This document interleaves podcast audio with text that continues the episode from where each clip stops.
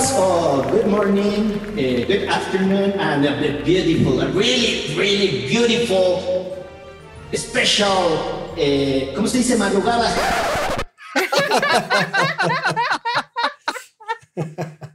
o cualquiera que sea la circunstancia en la que estén ustedes escuchando este podcast de divulgación jurídica llamado Derecho Remix.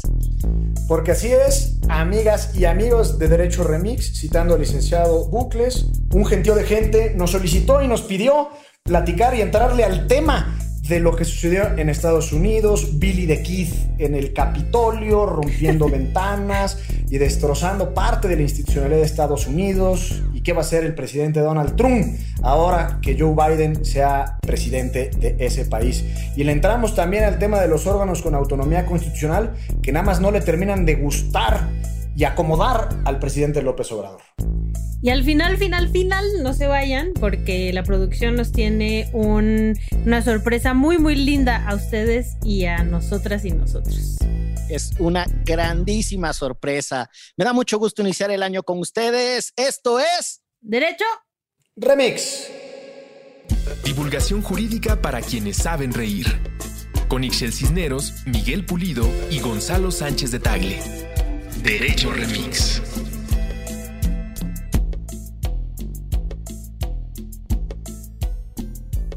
Empezamos, aunque creímos que nunca íbamos a llegar, con el primer episodio del año 2021. ¿Por qué creímos que no íbamos a llegar? Pues yo sí, por la angustia ¿Nos íbamos de a que, morir o qué? Sí, como decía el, Probablemente. el abogado más laureado, cada que teníamos un episodio siempre hacía sus introducciones ya muy catastrofistas, así total, totalmente en la destrucción y la desaparición de la especie humana del planeta Tierra. En la distopía y sigo un poco en esa modalidad y en esa tónica, ¿eh? Qué barbaridad, Ya muchachos. nomás falta la lluvia de langostas, en serio. ¿Por qué?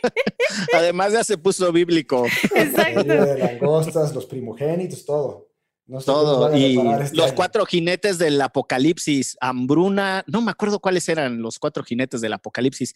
Si alguien que escucha Derecho Remix los recuerda, que nos diga cuáles eran. Lo único que sé es que venían montando cuatro grandes tragedias que iban a destruir la humanidad. Qué bonita la Biblia, ¿no? Sonaban trompetas, trompetas en el cielo, ¿no? Sí, antes de Hollywood ya estaba la Biblia.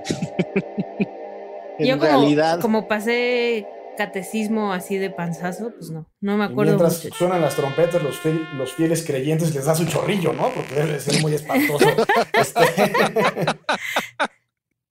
yo fíjense que a esas discusiones religiosas no hay manera de que las pudiera evadir debido a que mi madre profesa con gran entusiasmo y ahínco la religión católica y tuvo a bien eh, indoctrinarme fuertemente. Le mando un saludo a doña Chepis. Hola, doña Chepis. Doña Chepis, un saludo. de aquí de Derecho Remix. Pues muy bien, muchachos, espero que este año a ustedes y a quienes escuchan este bonito episodio, el primero, insisto, de 2021, el año que inicia les tenga muchos parabienes, ¿verdad? Que les sea para sus familiares, para sus seres queridos, para sus colegas en las oficinas, si es que les caen bien, si les caen mal, ¿no? Eh, un año de muchas bendiciones y particularmente en el tema de salud, porque está fea la cosa se podrá uno reír un poquito de la pandemia porque se necesita casi como respiro psicológico, pero lo cierto es que son tiempos también de ser muy extraordinariamente, muy, demasiadísimamente recontraquete muy solidario con un montón de gente que le está pasando mal. Entonces, pues un abrazo a todos aquellos que han visto afectada eh, su vida, su circunstancia, su cotidianeidad.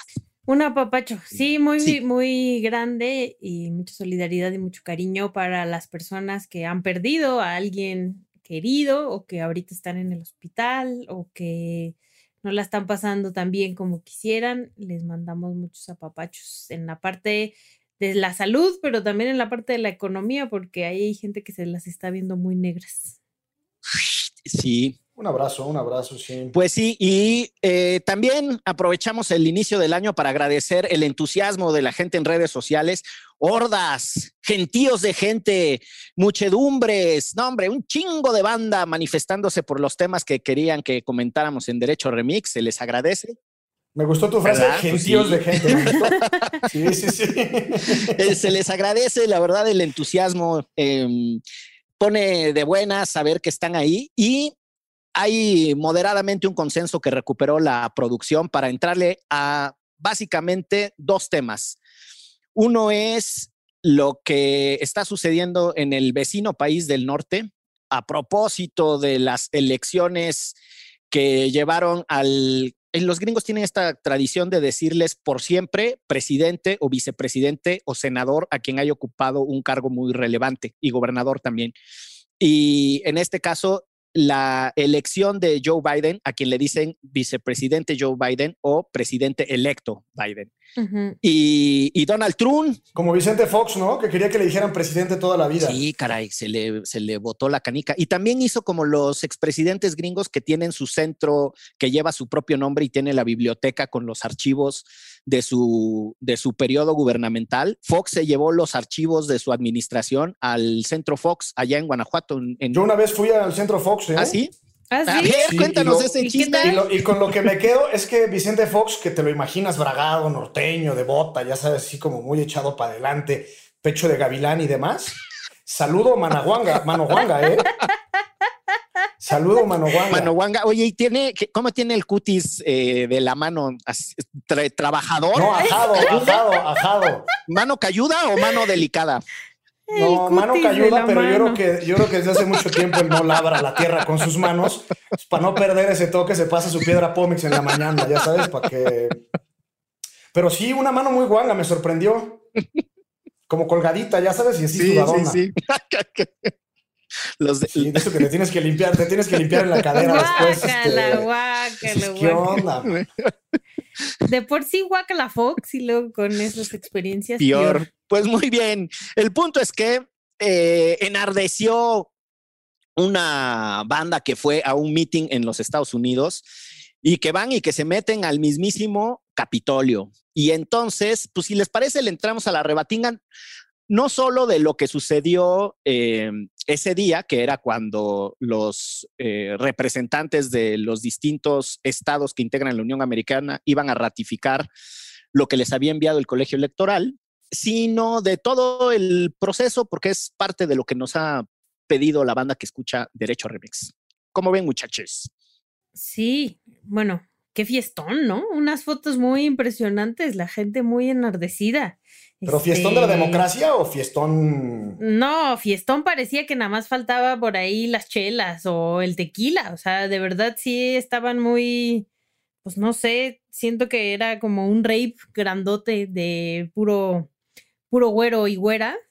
Este, mm, al final, pues ha habido muchísimos cuestionamientos sobre la seguridad de cómo es posible que pudieran entrar así, ¿no? Sin, y eso no quiere decir que uno pida que repriman una manifestación, simplemente pues unas vallitas, ¿no? Este, para que cerraran la puerta, este, con candadito para que no pudieran entrar, no sé, y además al final pues pusieron en peligro a las y los legisladores que estaban ahí, a toda la gente que estaba trabajando, ¿no? Que creo que eso es lo más grave, que tuvieron que salir corriendo, huyendo, porque pues no se sabía em, qué iban a hacer estas personas que se estaban movilizando y manifestando así.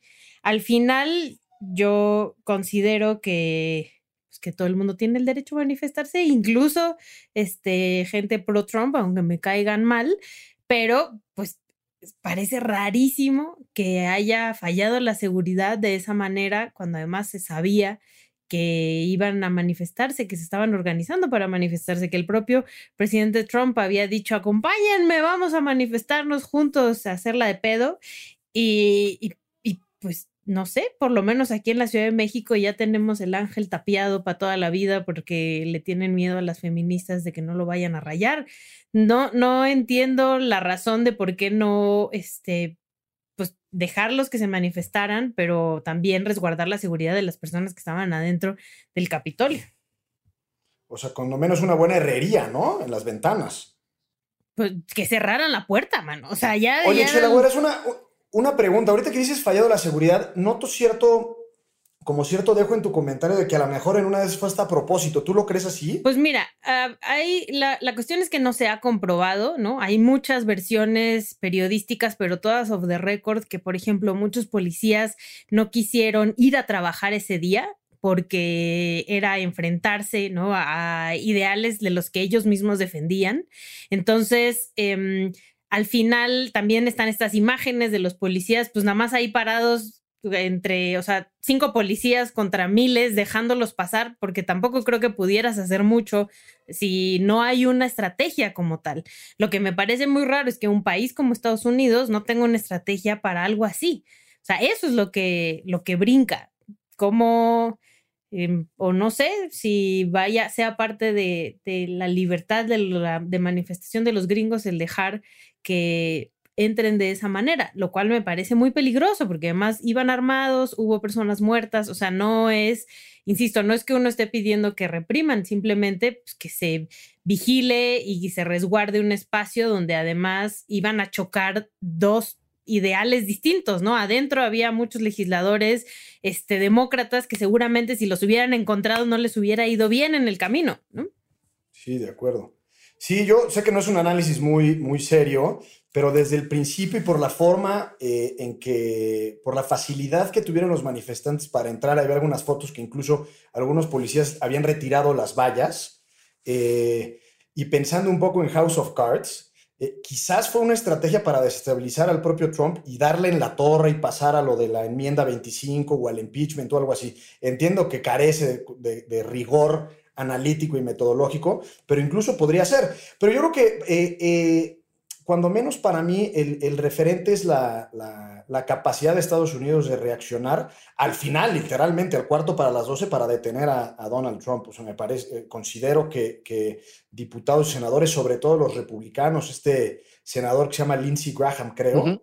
eh, ya, en el, ya en el, digamos, en North el, Carolina. De North Carolina, un, un ferviente apoyador de Donald Trump, eh, diciendo, bueno, ya se acabó, ya no hay más que podamos hacer eh, y los el presidente es Biden, la vicepresidenta es Kamala Harris, y para adelante. En ese sentido, que hubo cierta resiliencia por parte de las instituciones de Estados Unidos en contra de un individuo como Trump.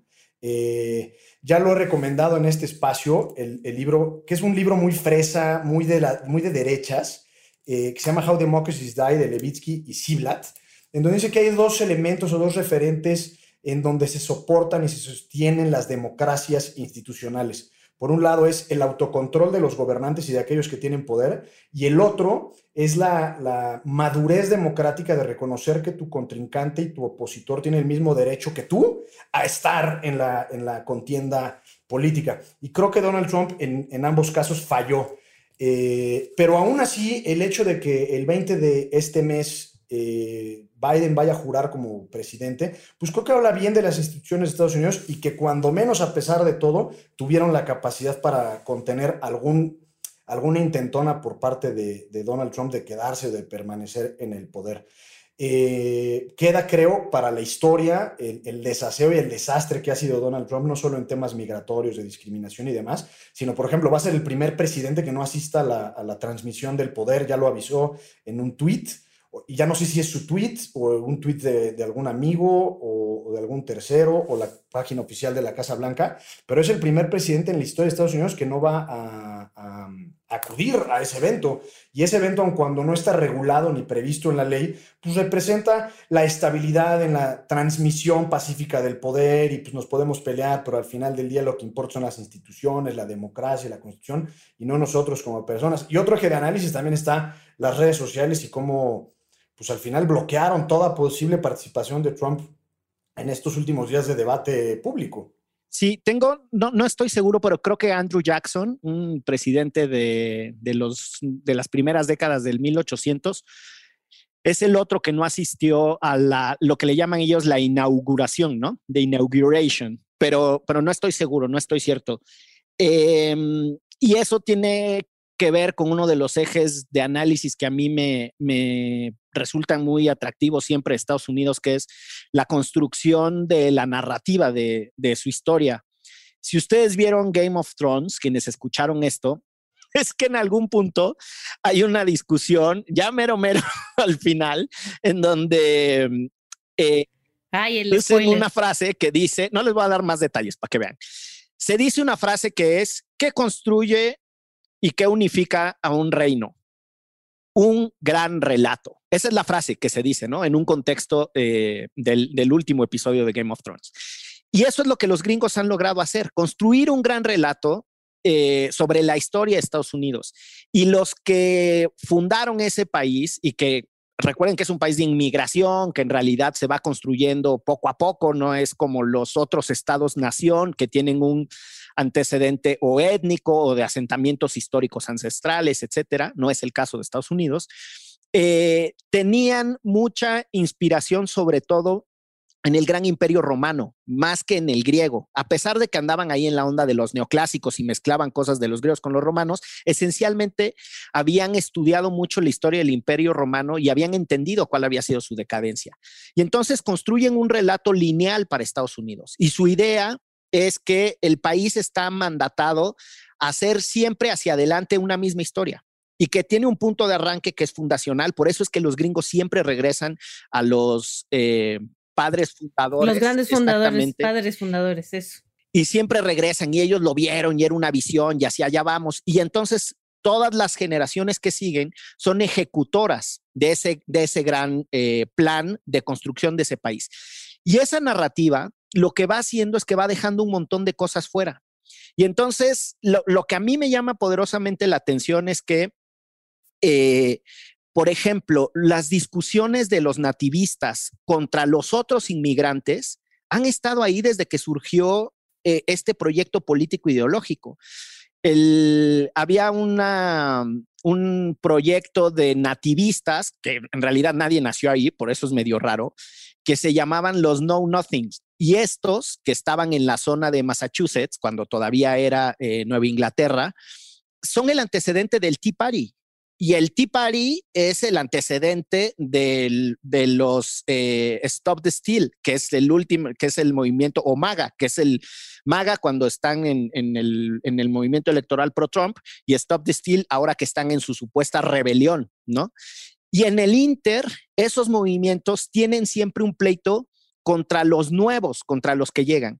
Y era en su momento, nomás para que veamos, era la inmigración protestante, sobre todo del norte de Alemania, eh, la anglicana de Inglaterra y la de, la de Escandinavia contra los irlandeses. Odiaban a los irlandeses, a los católicos irlandeses. Está esta película de Gangs of New York. Gangs of New York que lo retrata muy bien, ¿no? Es un periodo en donde no quieren a los católicos irlandeses, tampoco quieren a los católicos italianos, les parecen lo peor y todo lo que no sea protestante y de esa región va a destruir el proyecto que ellos están construyendo. Lo que sucede con esa reflexión, que es de 1850 y tantos, es que cada que llega algo que es un poquito más diferente que lo otro, lo van rechazando. Y siempre han tenido el mismo discurso. We want our country back. Queremos nuestro país de vuelta. Tienen los gringos 180 años peleando ellos mismos contra un enemigo interno. 180 años tiene ese eslogan, el de que quieren su país de vuelta. Y ese era el, ese era el grito de batalla en el contexto de la, de la gran manifestación de Trump. El segundo eje de análisis que a mí me parece brutal de, los hechos del Capitolio es como el macrocontexto de la, política y de la cultura eh, y de la reflexión histórica sobre Estados Unidos.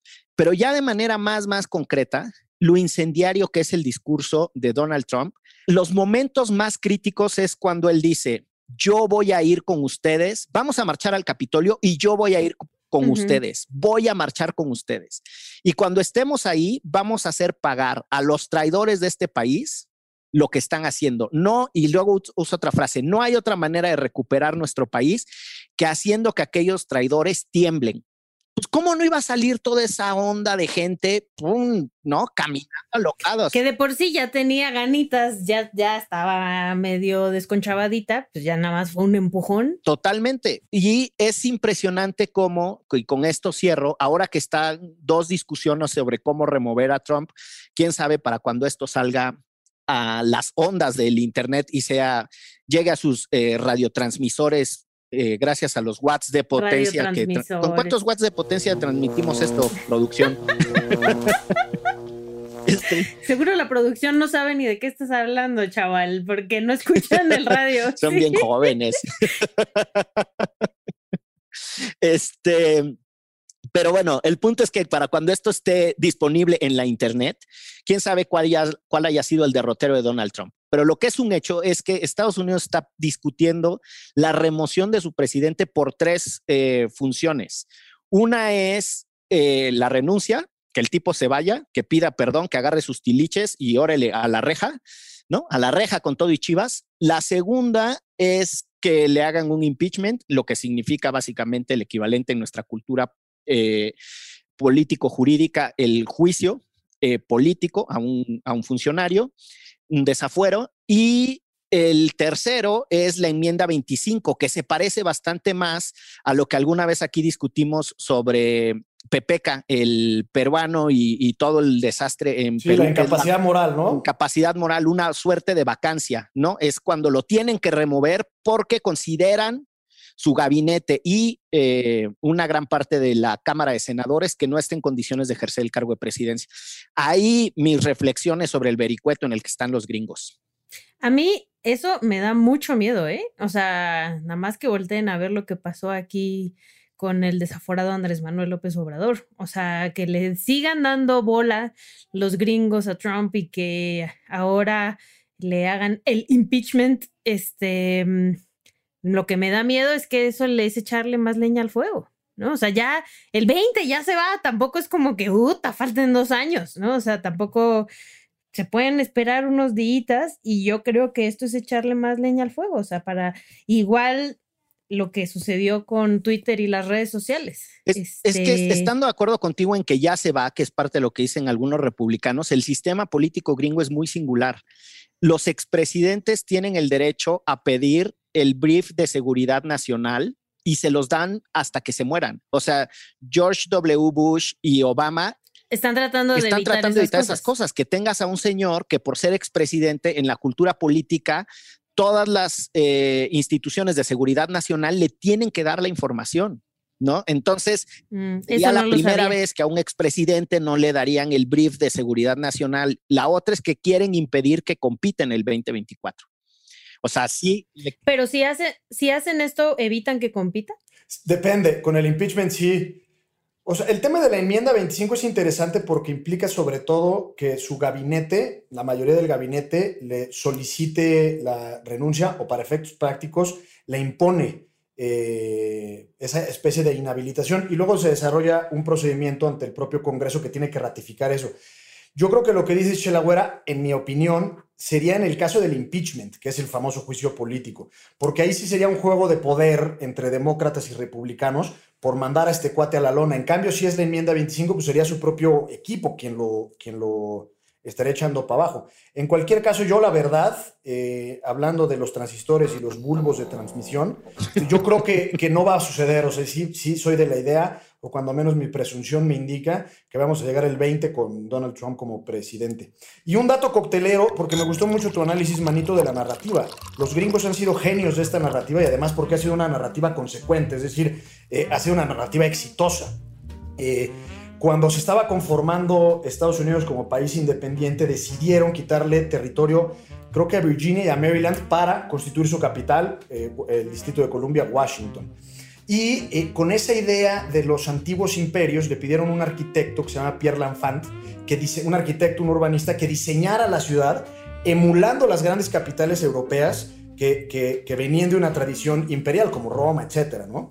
Y es por eso que quienes han tenido la oportunidad de ir a Washington verán que es una, es una ciudad muy monumental. Eh, eh, y es precisamente esa la razón, es decir, ya no tanto como consecuencia, sino si queremos ser un imperio tenemos que parecerlo, ¿no? Eh, y una recomendación, quizás les pueda parecer rara, pero ayer vi un video del el exgobernador de la Alta California, Arnold Schwarzenegger. Es un es un gran video, de verdad, porque es un paralelismo con el nacionalsocialismo alemán y la estabilidad democrática y cómo depende de nosotros. Pero nosotros me refiero a Su los espada. ciudadanos, la espada de Conan. Es un gran, gran, gran video. Está muy bien construido. Eh, y es una muy buena reflexión, independientemente de que venga de, de- de- Iba a decir el Transformer, pero no es el Transformer. ¿Cómo se llama? Este, Terminator. Terminator. Terminator. I'll be back. pero échenselo para quienes no lo han visto. Sí, oye, ahora que decías lo de las capitales, pues digo, para competir con, con, el dato coctelero, el único otro país que diseñó su capital desde esa perspectiva es Brasil, que también tienen un, un sueño imperial. Recordarán ustedes que Brasil, después de su independencia, decidió ser un imperio, un poco como, nosotros, una monarquía, exacto. Y entonces también se trajeron a un, a un güey de Portugal para que fuera ahí el, el, mero chipocludo. Sí, a la familia Braganza, ¿no? Los Orleans y Braganza, sí. Y ya, y ya más recientemente eh, contrataron al, al arquitecto Oscar Niemeyer, que es un futurista impresionante, y por eso es que Brasilia un poco en el sentido que describes de, Washington, tiene una estructura en donde solo hay oficinas de gobierno y con grandes eh, jardines al frente, etcétera. Y es la visión de Oscar Niemeyer de cómo se iba a construir una capital de un imperio y los brasileiros también son medio imperialistas, ¿eh? son, bien, son bien cabroncillos. Los tenemos de buena onda y de carioca, así que todo es este, la playa y Río de Janeiro, pero no, también son bravos para la geopolítica. No, todos los brasileños son Ronaldinho, ¿no? No, no, exactamente. Que por cierto se metió con un pasaporte falso a Bolivia, una cosa así medio loca, pero, pero Estuvo preso en el Paraguay, ¿no? ah, en el Paraguay, fue en Paraguay. sí, bueno. sí, Paraguay, sí. Sí, pues qué cosa. Paraguay, una isla rodeada de tierra, decía un amigo paraguayo. Entonces, a ver, dos cosillas más sobre el tema de los gringos que salieron em, ahorita que decías. Sí, porque creo que ya se desviaron un pues, poco. ¿eh? Nada, más unos kilómetros. No, uno es el, el tema de Lindsey Graham, que dice esta frase de count me out, ¿no? O sea, no, cuenten conmigo, nada, ¿no? Sáquenme de, de, de este rollo después de que él había eh, apoyado muchísimo a Donald Trump. Pero un detalle singular, ahora él es uno de los que más se resiste a hacer un impeachment en la lógica de lo que dice Chelagüera. Chelagüera coincidiría en su análisis político con Lindsey Graham, diciendo que eso va por una parte a radicalizar, a dividir más, pero además va a victimizar a un personaje al que necesitan bajarle el perfil. Y eso lo dice su propio exaliado. Ahora, solo como dato curioso, Lindsey Graham fue el más agresivo de los senadores republicanos en el juicio contra Bill Clinton porque había mentido sobre la Levinsky, ¿no? Que si, si sí o si no eh, habían tenido sexo oral o una relación inapropiada, que era el debate que tenían ahí. Pero bueno, lo dejo ahí también porque es interesante ver cómo la política bipartidista de los gringos se acomoda, ¿no? De repente algo les parece extraordinariamente inmoral, y luego que un presidente en funciones incite a una rebelión y dicen, ah, eso no alcanza para el impeachment, porque pues qué tal que lo reactivamos, mejor dejémosla pasar. El asunto es que lo que los gringos dirían que es la democracia efectiva más antigua sobre la Tierra está en tremenda crisis, de verdad sí está en crisis. A mí eso honestamente sí me da medio gustito. O sea, sí es como tome la barbón, ¿no? Y estos eh, comentarios en Twitter de vamos a intervenir Estados Unidos para, para estabilizarlos. Para, llevarles la democracia y estabilizarles, me parece, pues sí, muy jocoso porque a eso se han dedicado los gringos en todos los países del mundo, no solo de América Latina. Y ahora verlo en sus propios terruños, yo creo que también por eso, o sea, si veías las noticias ese día, la gente estaba sorprendida y ofendidísima, ¿no? Que pasara en su país. ¿Cómo es posible? Una este, reportera de CNN decía, esto lo hemos visto en, otro, en otros países, además, evidentemente, como, como son los gringos, haciendo menos, ¿no? En América Latina, ¿no? Que entran y hacen, pero en Estados Unidos, ¿cómo es posible que esto suceda? Pues tómela, Barbón. Eso pasa. Sí, les falta callo también, ¿no? Sí, no, les, les falta barrio, mano creo que lo que les falta les, les hace falta ver más backs. Totalmente, aunque, aunque dos cosas eh, que creo que vale la pena tener un, un, referente. Uno es ese de que les falta más barrio. Ustedes eh, o no nacían o eran muy, muy jóvenes cuando hubo una manifestación del Barzón en el Congreso. Debió haber sido por ahí de 1999. Yo sí me acuerdo. ¿Tú te acuerdas? Y que un, un líder barzonista. Que entraron a caballo. Maximino Barbosa, exacto, Maximino Barbosa se metió con todo y caballo al Congreso mexicano, cabrón. Y decía, si Zapata entró, ¿por qué yo no? Y decía, pero Zapata un poco distinto, hermano. Por eso digo que les falta callo, ¿no? Sí, o sea, justo cuando estaban entrando yo decía, ¿y dónde está el caballo? Para que, Para que sean como nosotros. Bueno. Oye, y dos cosas de cómo los gringos han construido esta narrativa de la que hablábamos hace rato. Es cierto que estos sucesos son muy dramáticos, son extraordinarios, son mil cosas. Pero los gringos tienen su historia, son el país que más eh, magnicidios tiene porque la cantidad de presidentes asesinados en funciones es de locura. Se han despachado a tres güeyes mientras están en el cargo, al, al mítico Abraham Lincoln, a William McKinley y al JFK y a John F. Kennedy. O sea, y al propio Reagan atentaron en contra de él. exactamente. Y a Ford también intentaron. Ayer justo estaba viendo un documental sobre las mujeres. Ayer al Ford. Ah, esa sí no me la sabía, fíjate, y a mí me gustan esos chismes. Mira, estaba viendo un documental sobre las mujeres de Manson y una de las mujeres del clan Manson años después, este, ella dice que intentó acercarse con un arma, ¿no? Pero, este, pero no disparó, pero la detuvieron y, estuvo 10 años en la cárcel. Sale. Como, la, como el de Ronald Reagan, no, no voy a contar toda la historia, sí le disparó en un hotel en, en Washington, D.C., pero en realidad lo que él quería era llamar la atención de Jodie Foster.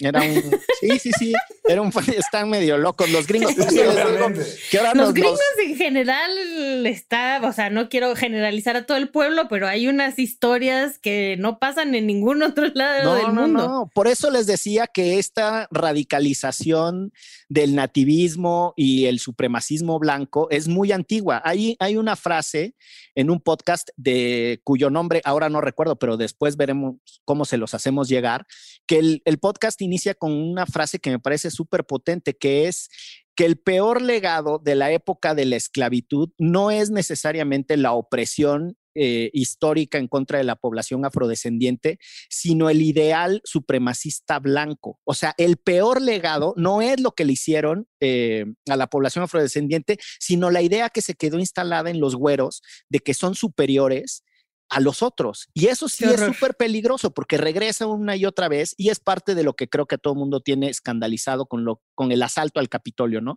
Las banderas del General Lee, ¿no? De los confederados, las referencias a, a que de lo que se trata de defender es a Trump y no a las instituciones, que eso es una cosa medio rara. En fin. Que se sientan orgullosos de esa época, ¿no? Además, desde, esa época de tortura y matanzas. Para concluir de mi parte, diría que, que, el trompismo dejó eso, ¿no? Más allá del desastre y el desaseo de su gobierno, pues le dio una vida y, una buena cantidad de refresco a esas ideas eh, y empodera, digamos, a quienes creen así.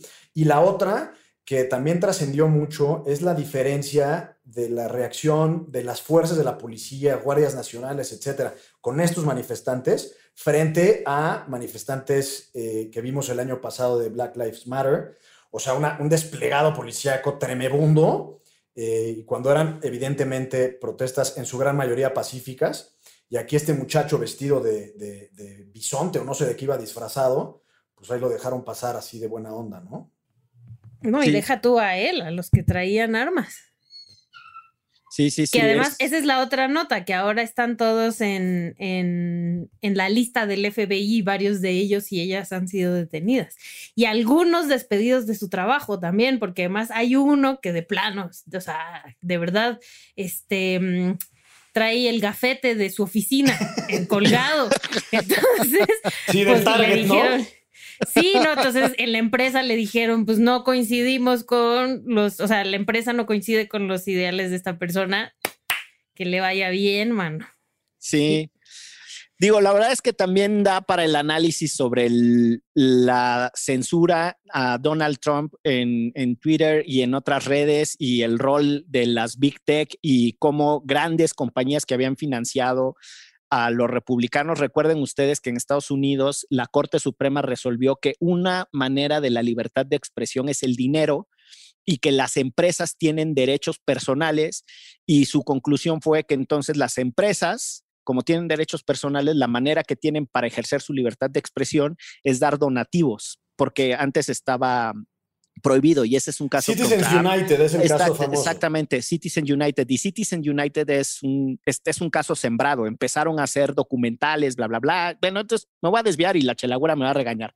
Pero el punto es que este alcanza para un montón el análisis de lo que está sucediendo en Estados Unidos y yo solo quería hacer el comercial de que la gente discute si es censura o no es censura lo Eso que le es hicieron lo que a yo Trump. les iba a preguntar, Es- qué opinaban de Twitter, Google, este, Facebook, Instagram y todas las plataformas que le bajaron su Sí. cuenta a Donald Trump.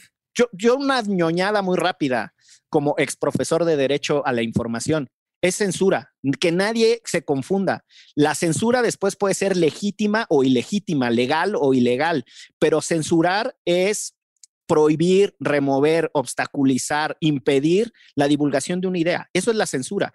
Uno puede estar a favor o en contra de la censura en ciertas circunstancias y decir fue un acto de censura legítima, pero censura como concepto es neutral. La censura no, la censura no tiene eh, apellidos. La censura es un acto, insisto, de obstaculización, remoción, eh, impedimento de divulgación o comunicación de una idea o un pensamiento.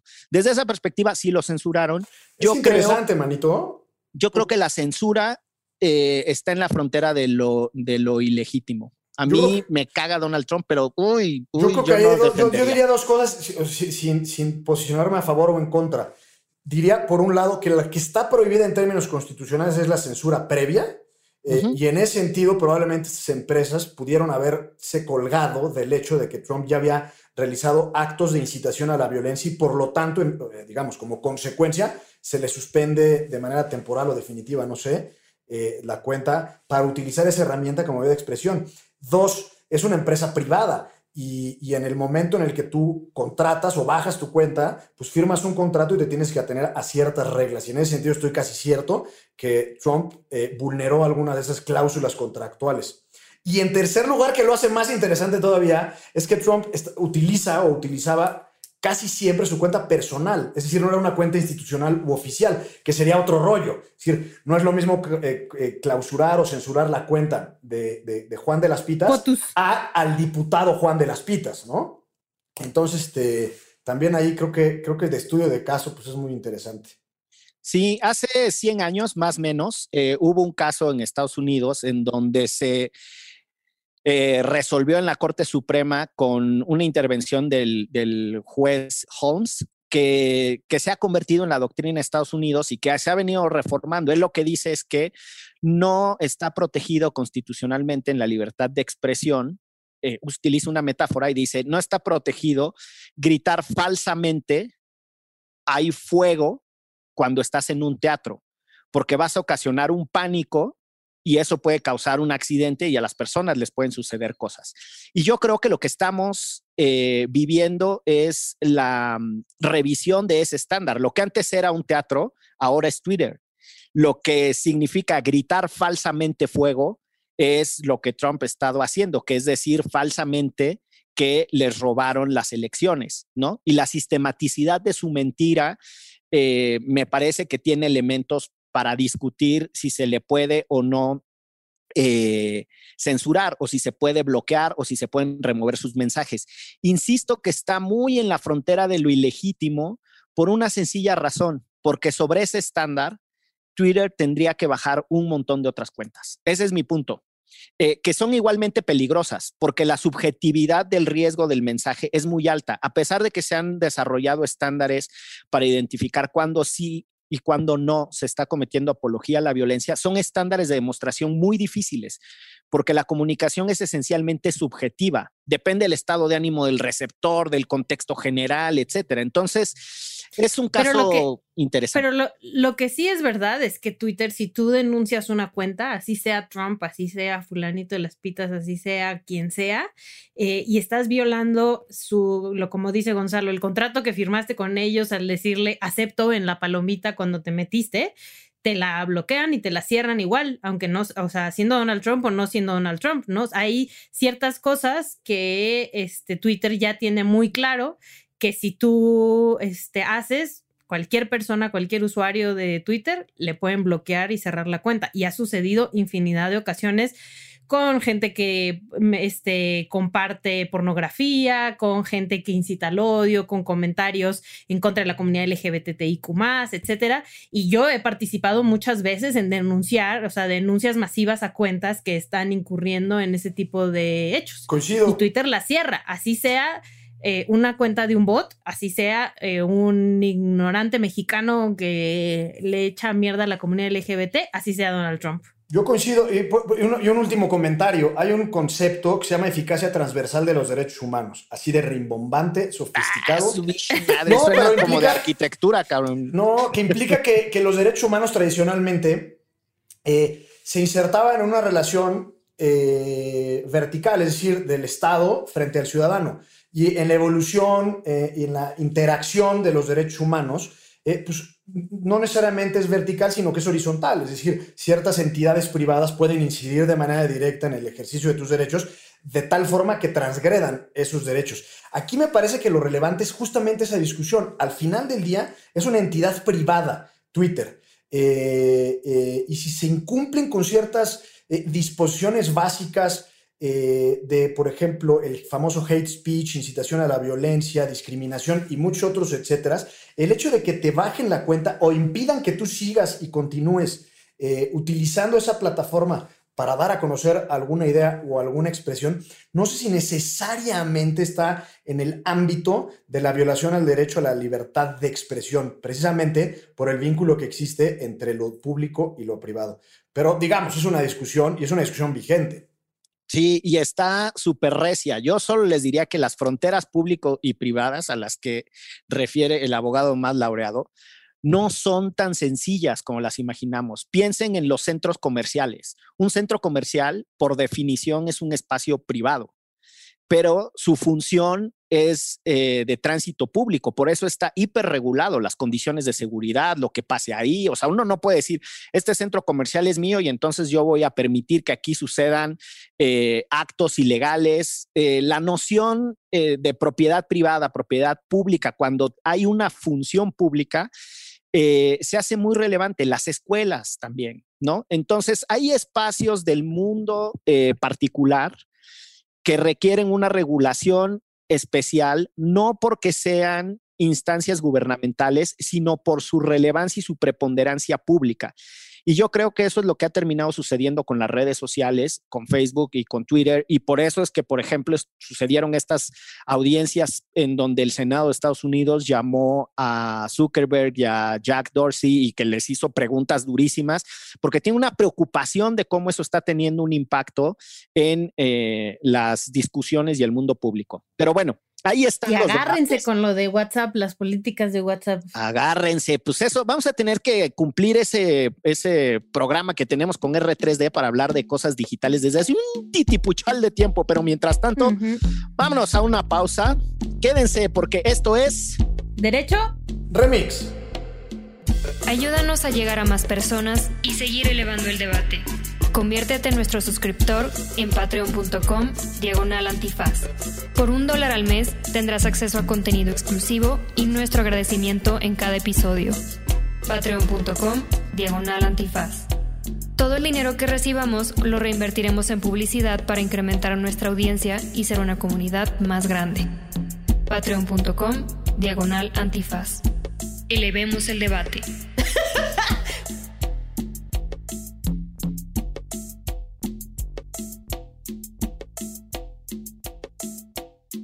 Y amigas y amigos de Derecho Remix, estamos de vuelta y en esta ocasión yo le pediría a la producción que ponga una música así medio tenebrosa, como de trompeta melancólica o algo así, porque vamos a hablar de un tema que está como de Darth Vader.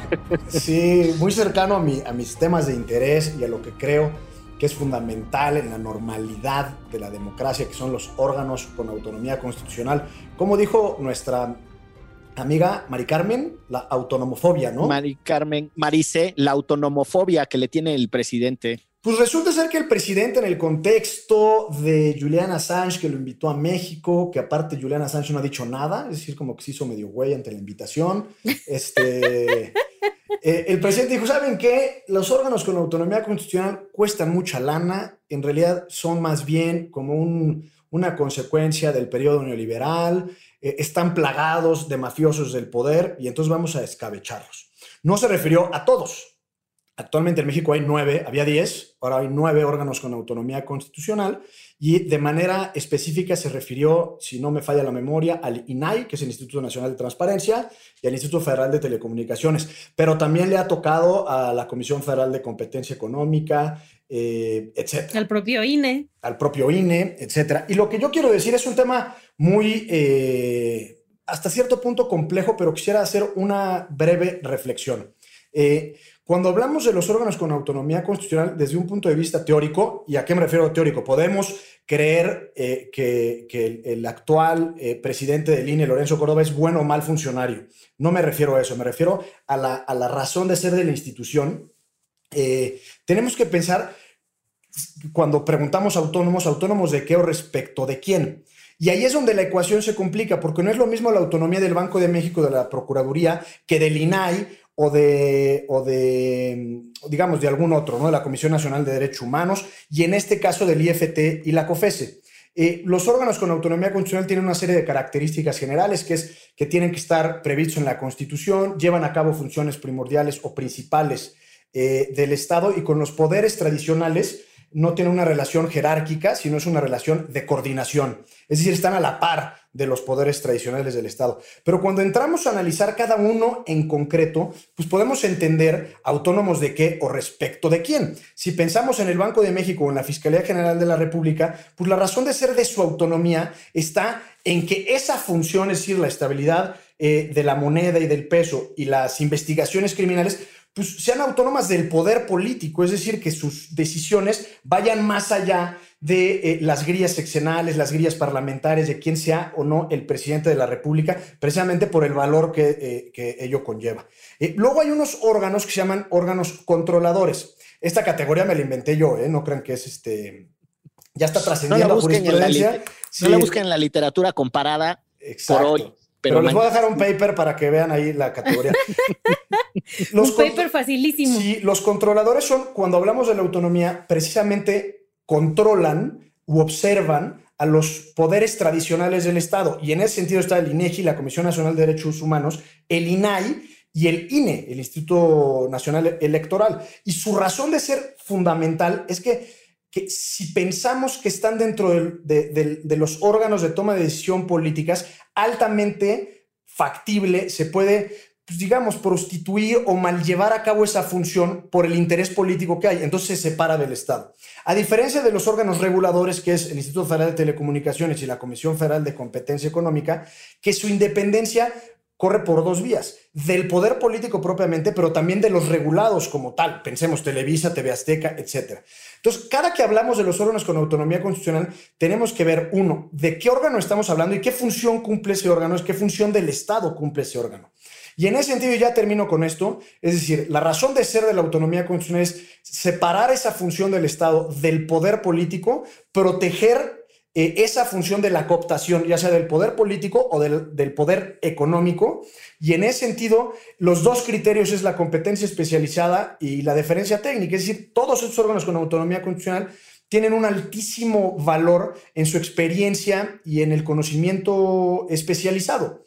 Y es un poco la razón de ser por la cual existen estos órganos con autonomía constitucional en México, aun cuando hayan proliferado mucho, yo creo que son fundamentales, necesarios e indispensables eh, en el manejo del, Estado en cuanto tal. Espero no haber sido muy confuso. Eh, más o menos, pero sí lo entendimos. no, lo que yo quería agregar a lo que decía Gonzalo es que estos órganos autónomos han regado el tepache, por supuesto, ¿no? Y hay cosas que se pueden mejorar, por supuesto, ¿no? O sea, este, todas las instituciones en este país son mejorables y hay casos muy específicos donde debió debieron de haber ocurrido las cosas de otra manera, ¿no? Hablando del INAI o del propio INE, este, la Comisión Nacional de Derechos Humanos, etcétera.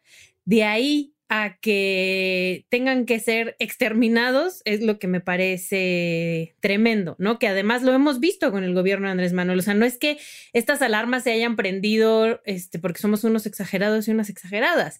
De la noche a la mañana desaparecieron cosas como el apoyo a guarderías subrogadas, ¿no? ¿Por qué? Pues porque no le gustaban al presidente y porque según él había mucha corrupción en eso.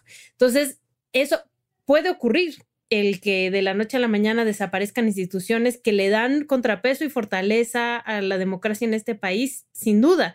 Por ejemplo, en el caso del INAI, no tendríamos muchísimos de los reportajes periodísticos y no tendríamos muchísima información que conocemos actualmente gracias a que el INAI y los, además también los, los institutos locales en los estados han presionado para que el gobierno eh, transparente la información, para que el gobierno el, típico como periodista es que haces una solicitud de información y el gobierno te la niega siempre y te, la gran mayoría de las veces y te dice que no existe, ¿no? Que en sus archivos no existe. Y entonces mandas un recurso de revisión al INAI y el INAI presiona al gobierno y le dice, por supuesto que tiene que existir ese documento que te están pidiendo, si no estarías violando tal y tal y tal y tal y tal reglamento interno, ¿no? Y entonces al final, después de mucho pelear, te terminan dando la información, ¿no? ¿Por qué? Porque existen estas maneras de presionar. Y gracias a eso sabemos muchas cosas que antes no sabíamos. Entonces, em, a mí sí me da terror y además me ha tocado escuchar a personas a periodistas, ¿no? Defendiendo eh, esta decisión o estos dichos de Andrés Manuel, diciendo que se tiene que poner a discusión, ¿no? Y el problema es que el poner a discusión con este gobierno es, pues yo, que es que los oigo, pero al final termino haciendo lo que a mí se me da la gana y como me caen mal desde el principio, pues lo más probable es que haga todo para que desaparezcan. Entonces, pues no podemos permitirlo porque honestamente sí es eh, un retroceso tremendo. Sí, yo a riesgo de repetir algunos de los enfoques que ustedes ya plantearon, diría que eh, hay cuatro cosas que me interesan destacar, ¿no? errores de, la afirmación del presidente o insensibilidades de su dicho, que tienen que ver con su argumento de las fallas que no sirvieron para nada, desconocimiento del origen o una negación incluso de la trayectoria o lo que los estudiosos le dirían la genealogía lo que insistió mucho Gonzalo sobre las funciones y finalmente una perspectiva, un enfoque de derechos. Y creo que en, la cuestión primera, que es la de las fallas de las instituciones como un argumento para extinguirlas o desaparecerlas, el presidente hace eh, un planteamiento que nos llevaría al absurdo si lo, si lo tomamos como, como una medida de implementación de política pública. Porque cuando él dice, ¿qué hicieron esas instituciones para impedir que el régimen del PRIAN y del el régimen neoliberal de saqueo robara todo lo que robó. ¿Qué hicieron para impedirlo? Hay que extinguirlos. Pues yo sobre esa lógica lo que diría es, pues lo primero que tendríamos que extinguir entonces es la institución que se utilizó para el robo y el saqueo, ¿no? La presidencia, las presidencias municipales, eso fue lo primero que falló, ¿no? Desde esa perspectiva, el presidente tiene una contradicción espantosa él decía que el ejército y las Fuerzas Armadas cometían las masacres contra jóvenes en lugar de atender las causas de origen. No extinguió a las Fuerzas Armadas, las convirtió en sus aliadas. Es decir, a ratos sí quiere reconvertir las instituciones y a ratos utiliza el argumento de que fallaron para decir que hay que extinguirlas. Y desde esa perspectiva, creo que ese es un fundamento muy débil, ¿no? O sea, enclencle como la chingada, ¿no? O sea, de plano no se sostiene su argumento de las fallas por sí mismo. Lo que no significa lo que dijo Ixchel, me parece muy interesante, que no las revisemos. Podemos discutir y podemos debatir cómo funcionan todas las instituciones públicas, insisto, todas. Es más, hasta cómo funciona Derecho Remix, debatámoslo todo. Está bien, el debate y la deliberación es chingona, está bien, por ahí va. Lo segundo que me interesa es el planteamiento del origen. Y el presidente pareciera creer que desde Montesquieu para acá no pasó nada, ¿no? O sea, que solo existe el poder ejecutivo, el poder legislativo y el poder judicial y se acabó, ¿no? Las, las tres ramas de gobierno. Es un gobierno dividido en tres funciones, así decía el espíritu de las leyes, y parece que se estacionó ahí y, y no, no tiene una, una mirada ni siquiera de esos personajes de los que él dice que es estudioso y un gran conocedor, los liberales mexicanos del siglo XIX. Los liberales mexicanos del siglo XIX, para poner un ejemplo muy concretito, Ponciano Arriaga y la Procuraduría de los Pobres.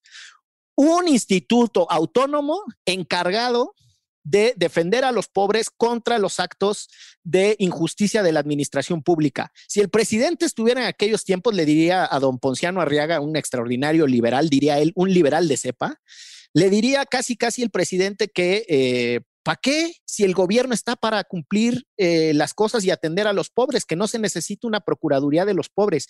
O sea, solo quiero plantear que el presidente desconoce el origen de las instituciones y cuál ha sido su razonamiento. Los órganos de supervisión, de oversight bodies, le dicen en inglés, em, todos los que de los que Gonzalo es un estudioso, tienen cientos de años de debate. Desde el ombudsman sueco de 1809, ¿no? Para empezar, eh, hasta la Defensoría del Pueblo de la Constitución Española de 1978, que ni modo que el presidente va a decir que son instituciones neoliberales. Cuando dice, ¿qué hizo el Instituto de la Transparencia para impedir la corrupción en Pemex? Esa no es su función.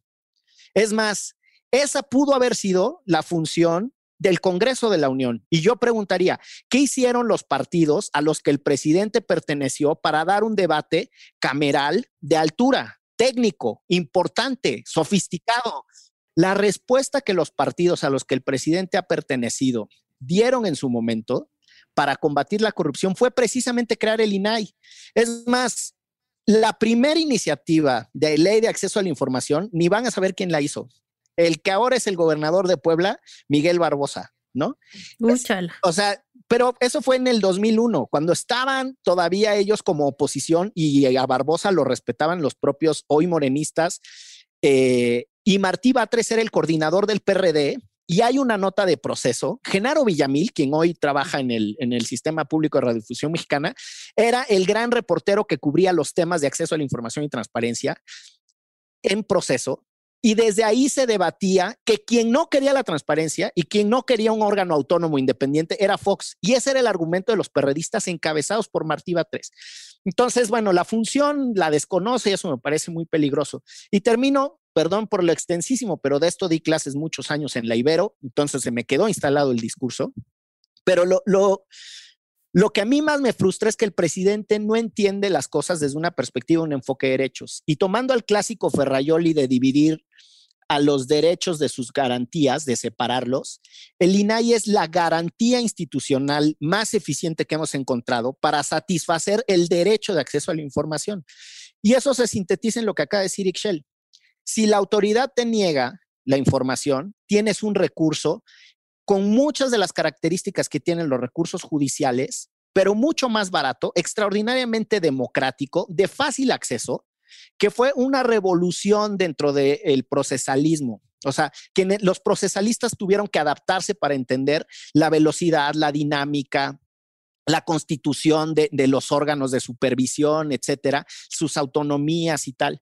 Y una extraordinaria cosa es que en su momento quien también quiso extinguir instituciones argumentando ahorro fue Peña Nieto, cuando trató de desaparecer la función pública, diciendo exactamente lo mismo que el presidente. Esas funciones ya las hace otra institución.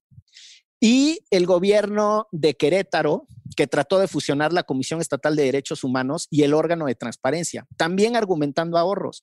Y en su momento la Corte ya les dijo, ni madre, esos no son ahorros porque están afectando la agilidad con la que se ejercen derechos. Entonces, después de este larguísimo monólogo, pues ahí están eh, un montón de, me parece a mí, eh, pues, pues de, de, desinformación de la que el presidente se sirve porque nadie le quiere dar el debate. O sea, que alguien le diga, oiga, presidente, pero si Martí Batres, cuando fue coordinador, fue quien más presionó para que existiera esa institución, porque era oposición y eso era lo que le molestaba a Fox, y usted dice que eso lo inventaron los del régimen neoliberal, pero si el promotor fue Martí Batres. O sea, Martí Batres era el que dio la batalla porque Fox no quería un instituto autónomo. Entonces, pues Digo, y después las reformas se las debemos a, a Alejandro Encinas y la sofisticación del CONSI, que era el del Distrito Federal en el InfoDF, se la debemos a Marcelo Ebrard. Fueron sus aliados los que crearon estas instituciones, que no chingue. Y, y se callan. Yo, yo, no le daría el beneficio de la duda de la ignorancia del presidente en este caso. ¿eh? Yo creo que es, es intencionado y deliberado. Eh, el, el, presidente de, del INAI, eh, ante las declaraciones de López Obrador, dijo algo así como, nos quieren quitar porque somos un contrapeso efectivo, eficaz y eficiente a la administración pública. Y eso es lo que creo que le, le, le duele y le puede a López Obrador. Eh, en su retórica, y, y, ahora seré muy breve, en su retórica, me late, que lo, me late que lo que no le gusta es que en su gran mayoría, tanto el diseño, el modelo y el contenido de los órganos con autonomía constitucional requieren de mucho conocimiento, es decir, de mucha técnica. Y eso sí es una tradición liberal, eh, por definición, ¿no? O sea, el técnico, el especializado en el gobierno o en funciones de gobierno. Eh, y por último, a quienes nos escuchan, eh, simplemente cuando hablamos de órganos con autonomía constitucional, haciendo caso a lo que decía la Chelagüera, hay muchos que pueden ser revisados, mejorados, perfecto, juegue. Pero cuando hablemos de la función del Estado y, que lleva a cabo un órgano con autonomía constitucional, pregúntense, eh, ¿autonomía respecto de quién? Y si es necesaria. Y casi siempre la respuesta es que sí. Es decir, podríamos eventualmente volver a que las elecciones las organice la Secretaría de Gobernación. ¿Sería sano? ¿Sería prudente? ¿Sería democrático o es tanta la tentación para intervenir en un proceso electoral que en algún momento, a, principios de la década del 90, vimos la necesidad, como, está, como mexicanos, de retirar la función de la organización de las elecciones al gobierno y que lo llevara a cabo un órgano autónomo? Ese es el tipo de cuestiones que están en entredicho y en riesgo con declaraciones de esta naturaleza. Sí. No tengo más que agregar y además por el beneficio de las escuchas para no ser ultra reiterativo con los argumentos, vamos a darle la palabra para despedirnos de este primer episodio del 2021 a la producción que ha pedido encabezar la sorpresa. Así que tienes los micrófonos, Carla Juárez Góngora, destacada productora de Derecho Remix. Hola, hola. Sí, así es, les tenemos una sorpresa.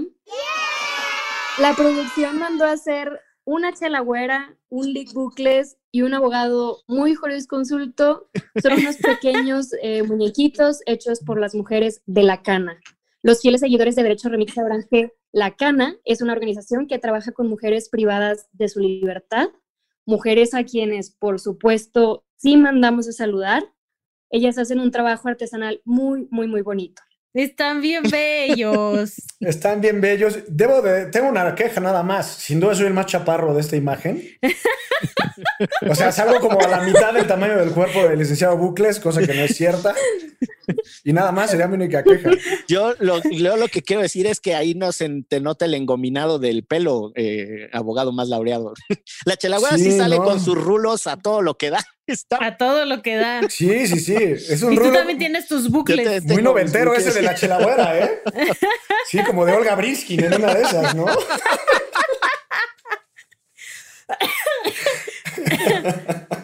Híjole, ojalá tuviera la cintura de Olga Briskin. La, la, tienes, manita. Después puede ser que sufra modificaciones, pero está increíble. increíble Muchas gracias. Sí. Esta producción. Sí. ¿Pero ¿y qué vamos a hacer con ellos? Ah, sí. ¿Cuál, cuál, cuál es el procedimiento? El procedimiento va a ser rifarlos en Twitter, entonces pongámonos creativos para poner un hashtag con mucho flow como ustedes ya es costumbre ponerlos eh, y ya que la gente se deje ir para participar. Se deje ir. Perdón, participar y ganar, ganar un muñequito. Ya. Están bien bonitos. Están preciosos. A ver, yo tengo una, una propuesta. Eh, que utilicen los dos hashtags, el hashtag derecho remix y el hashtag, y el hashtag suelte el peluche. Eh, me gusta, me gusta. y eh, que, pues nada, la producción dirá cuántas horas después de la liberación de, del episodio le da a quienes lo escuchen para que eh, participen. Están bien chulos, yo los sigo viendo aquí en el WhatsApp. sí, yo también. Vamos a hacer una cosa, ¿por qué no? Eh, lo, lo hacemos hasta el viernes. Hasta el viernes, para que la gente tenga tiempo. Vale, el viernes a las 11.59 de la noche del viernes, ¿qué número de día es este viernes? 15, 15, 15. del viernes 15 de de enero. enero del 2021. Ustedes podrán participar en la rifa de los peluches que mandó a hacer la producción con las mujeres de la cana, que como saben están privadas de la libertad y es un proyectazo. Si pueden, apoyen a la cana. Están, ay, hasta se me ponen mis cachetes rojos de la... Y le mandamos un abrazo a Dani Ancira, que ya estuvo con nosotros también aquí. También escuchen ese episodio para que sepan más. Muchísimas gracias, Carla. Está increíble. Eh, y entonces ya quedó. La rifa, hashtag Derecho Remix, hashtag suelta el peluche. Y eh, pues nos vamos. Muchísimas gracias. Los mejores deseos para el año que inicia. Esto fue Derecho. Remix. Divulgación jurídica para quienes saben reír. Con Ixel Cisneros, Miguel Pulido y Gonzalo Sánchez de Tagle. Derecho.